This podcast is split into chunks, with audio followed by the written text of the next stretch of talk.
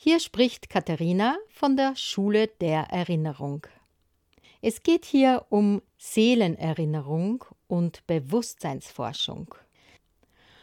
Heute lese ich euch einen kleinen Teil aus meinem Buch vor.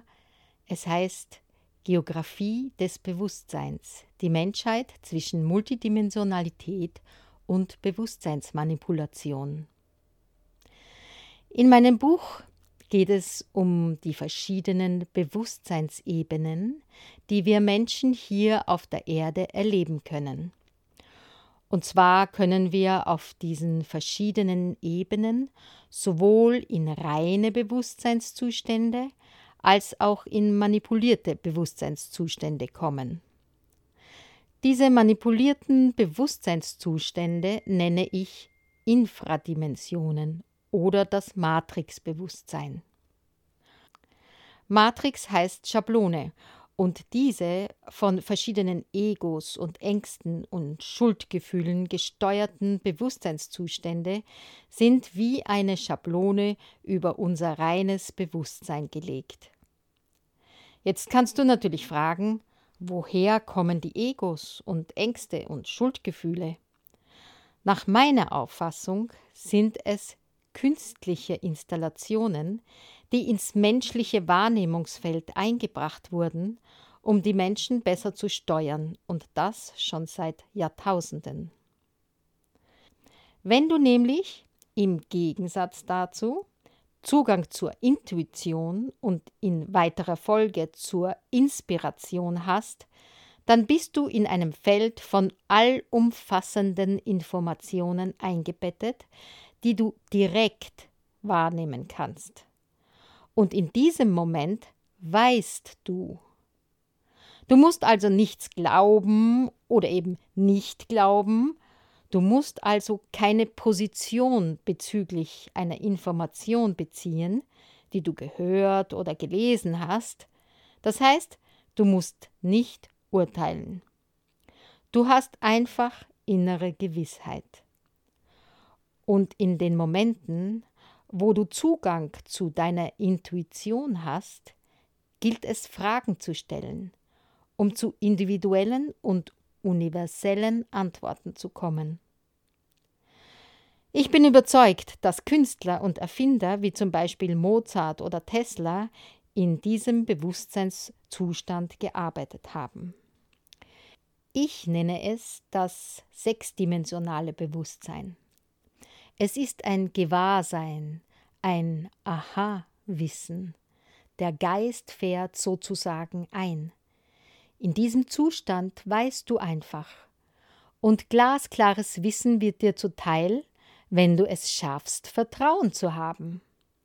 Wenn du allerdings den Verstand wieder einsetzt, dann zieht dich der Verstand wieder auf die Ebene der Infradimensionen und du fängst wieder an zu zweifeln und klammerst dich an die beschränkte Logik des Verstandes. Dazu habe ich in meinem Buch Geographie des Bewusstseins ein Kapitel geschrieben, das ich euch jetzt vorlese. Die Infradimension in der sechsten Dichte. Das Bewusstsein der sechsten Infradimension basiert auf dem Verstand.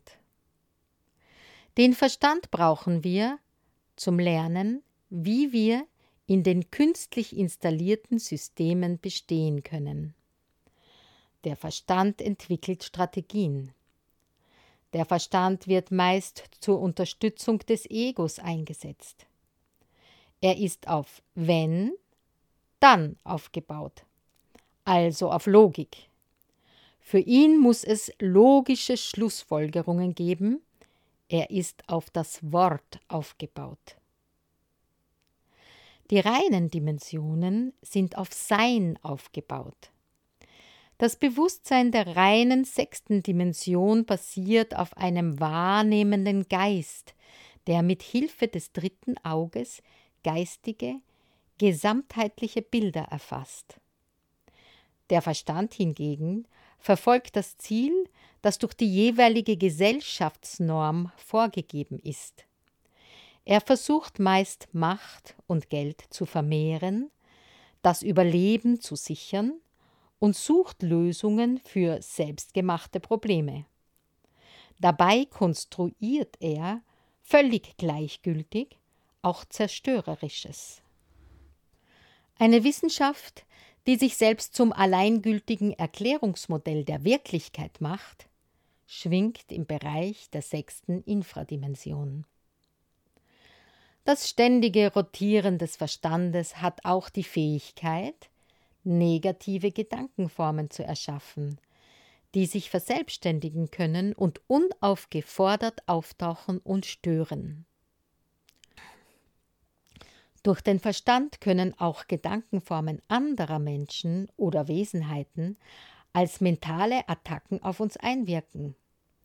Zum Beispiel können immer wiederkehrende, kreisende Gedanken infradimensionale Energiekörper bilden, die Energie absaugen, um existieren zu können. Deshalb ist es wichtig, auf unsere Gedanken zu achten.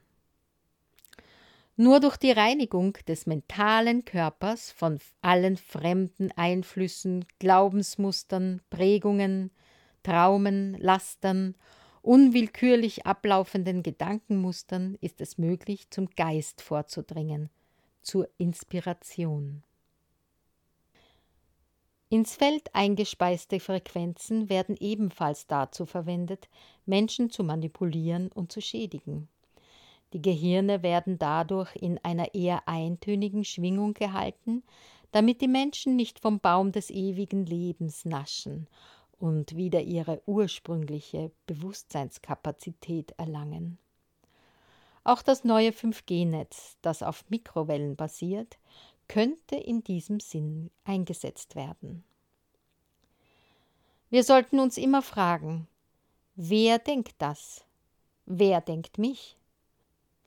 Wie kann es sein, dass ich mich ohne offensichtlichen Grund schlecht fühle? Was wirkt auf mich ein? Am Ende meines Buches habe ich ein Kapitel praktischen Übungen gewidmet. Dort gebe ich unter anderem ein paar Tools zur Selbstbeobachtung. Die Selbstbeobachtung ist ein äußerst wichtiges Werkzeug auf unserem Weg. Egos, Schuldgefühle und Ängste manifestieren sich in Glaubenssätzen und Glaubensmustern. Deshalb ist es wichtig, sich selbst beim Handeln und Denken zu beobachten. Bei der Übung zur Selbstbeobachtung begeben wir uns zum Beispiel im Geiste schräg nach hinten über unsere linke Schulter und schauen uns selbst zu. Wir registrieren, was wir denken, was wir tun, unsere Körperhaltung, unsere Reaktionen auf diverse Einflüsse.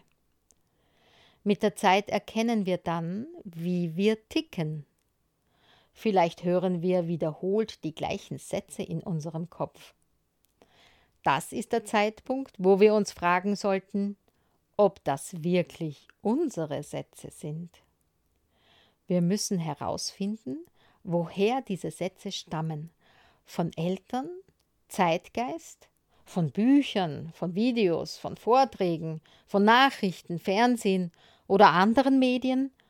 Und wir müssen uns entscheiden, was wir wirklich denken wollen, was wir selbst eins zu eins beobachten und wahrnehmen, und dann müssen wir entscheiden, was unseres ist.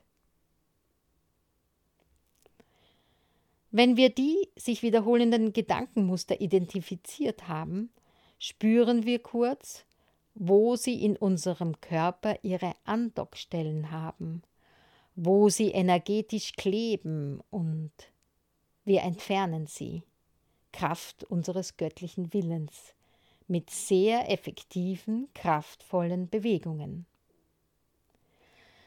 Diese Bewegungen, mit denen wir auch Egos, Schuldgefühle und Ängste entfernen können, stelle ich auf meiner Webseite zur Verfügung. Meine Webseite heißt schule-der erinnerung.com. Und auch auf meinem Telegram-Kanal Spirit der neuen Zeit kann man sich diese Übungen ansehen. Ach ja, in meinem Buch Geographie des Bewusstseins, die Menschheit zwischen Multidimensionalität und Bewusstseinsmanipulation, sind sie natürlich auch beschrieben. Ja, ihr Lieben, das war's für heute. Alles Liebe und erinnert euch an das, was ihr wirklich seid.